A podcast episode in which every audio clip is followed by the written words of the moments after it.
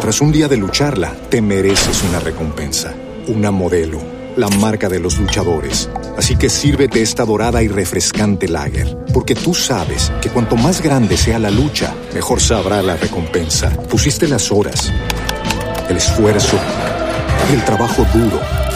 Tú eres un luchador y esta cerveza es para ti. Modelo, la marca de los luchadores. Todo con medida, importada por Crown Imports, Chicago, Illinois.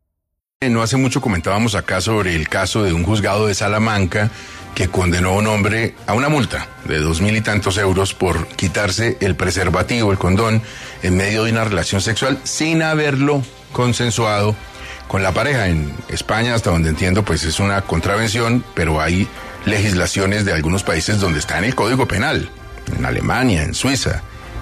Pretenden que ahora eso también suceda con nuestra ley. Está detrás de esta iniciativa el representante Julián Peinado. Es el autor del proyecto de ley que castigaría con hasta cuatro años de cárcel a quien se quite el condón durante una relación sexual sin ese consentimiento. Representante, gracias por estar en Caracol Radio. Buenos días.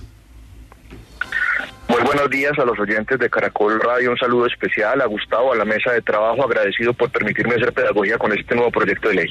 Bueno, hay quienes dicen que es loable la intención, que es muy válido, pero que el escenario probatorio sería muy difícil, palabra contra palabra, para demostrar algo que le podría conseguir a una persona, le podría significar, perdón, a una persona cuatro años de cárcel. ¿Cómo se prueba? Mire, Gustavo, hay una cosa que hay que advertir. Primero, el legislador siempre que crea una ley trabaja en abstracto y en general. Lo que le preocupa al Congreso de la República es detectar conductas que atenten contra los bienes jurídicos, en este caso la salud sexual y reproductiva de los colombianos, y que efectivamente se pueda detectar una lesión, un daño a los mismos. Hecho ese análisis, aquí lo que se hace es que se crea una conducta que además a la hora de ser tipificada, es decir, a la hora de ser escalonada a un, a un, delito penal, pues lo que se le manda es un mensaje a la sociedad que el derecho penal conoce como prevención general, que también implica la disuasión de las normas por su sola creación y su lectura, entendiendo que los colombianos, en este caso los ciudadanos, no pueden o pueden realizar cierta conducta. En este caso, no podrán quitarse el condono preservativo en el intermedio de una relación sexual sin consentimiento de su pareja, sea hombre o mujer. Esto realmente es una pena entre dos a cuatro años porque la ley también contempla quien toque con sus genitales o, lo que se conoce como sexual battery en Estados Unidos, que es el acoso sexual, es lo que determinará entre los dos y los cuatro años. En el ejercicio probatorio, como cualquier delito, la prueba le corresponde la práctica al interesado, la víctima, y es quien deberá aportar dichas circunstancias de tiempo, modo, lugar y lo que considere le hace valer, valer el derecho ante un juez. Cada caso es particular, cada caso, cada juicio es independiente y será el ejercicio probatorio que se haga en determinado caso particular lo que determine la decisión del juez. Es lo mismo que cuando uno va a probar si usted realmente estaba ejerciendo una legítima defensa o terminó siendo un asesinato, pues cada caso será practicado por el juez.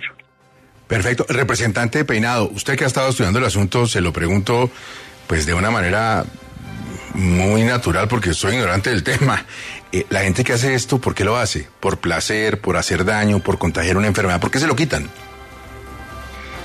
Precisamente es muy buena tu pregunta porque nosotros lo que estamos sancionando ni siquiera es la transmisión de la enfermedad sexual, porque puede existir el caso en el cual la persona sencillamente se retire el condón por el solo hecho de sentir mayor placer, porque estamos en un mundo machista, porque la gente considera por ignorancia además que eso genera mayor satisfacción sexual.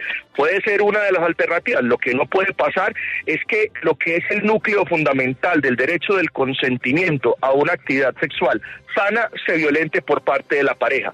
¿Qué hemos encontrado? Eh, en la mayoría han sido mujeres que han tratado de denunciar este tipo de casos y no han encontrado la forma, porque empieza el vericueto en tanto lo que se contempla el Código Penal, que esa es la discusión, es el delito sexual de acceso carnal violento. Esto no es un acceso carnal violento, esto es un acceso carnal engañoso que realmente puede derivar en una enfermedad sexual o inclusive en un trauma para la persona que se ve como víctima en este caso. Doctor Peinado, ¿a usted no le preocupa que esto quede en una norma absolutamente inaplicable? Porque como usted lo dice, esto se va al campo probatorio donde es mi palabra contra la persona que estuvo conmigo. ¿Y quién prueba? ¿Quién prueba? Que este hecho se ocurrió tal como, como está. Hay una presunción de inocencia, por supuesto, que siempre estará a favor del acusado. ¿Cómo, cómo se aplica esto en términos reales? Es inaplicable. Insisto, en la teorización del derecho, inclusive esto puede dar a la práctica de varias cosas.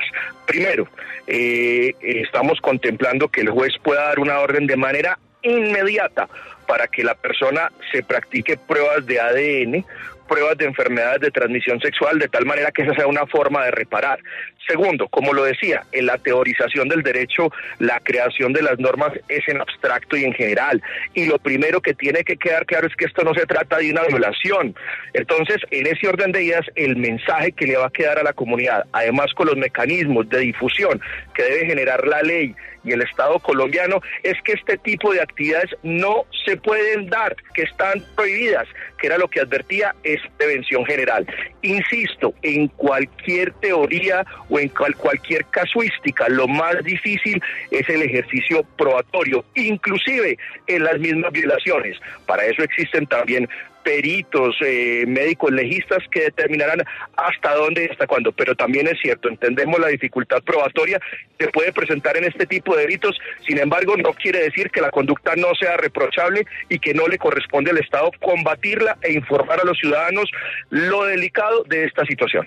Representante, finalmente, ¿cómo se llamaría el delito? Esto es conocido a nivel mundial, esto, esto, esto ya está inventado, esto es conocido a nivel mundial como stealthing, así se define pues por los diferentes organismos y, y, en los otros países que se ha venido sancionando esta conducta, pero realmente aquí lo conocemos como la ley condón, así he visto que lo han denominado.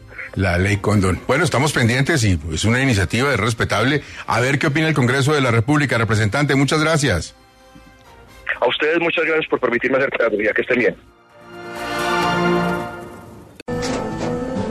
Tras un día de lucharla, te mereces una recompensa, una modelo, la marca de los luchadores. Así que sírvete esta dorada y refrescante lager, porque tú sabes que cuanto más grande sea la lucha, mejor sabrá la recompensa. Pusiste las horas, el esfuerzo, el trabajo duro. Tú eres un luchador y esta cerveza es para ti. Modelo, la marca de los luchadores. Todo con medida, importada por Crown Imports, Chicago, Illinois.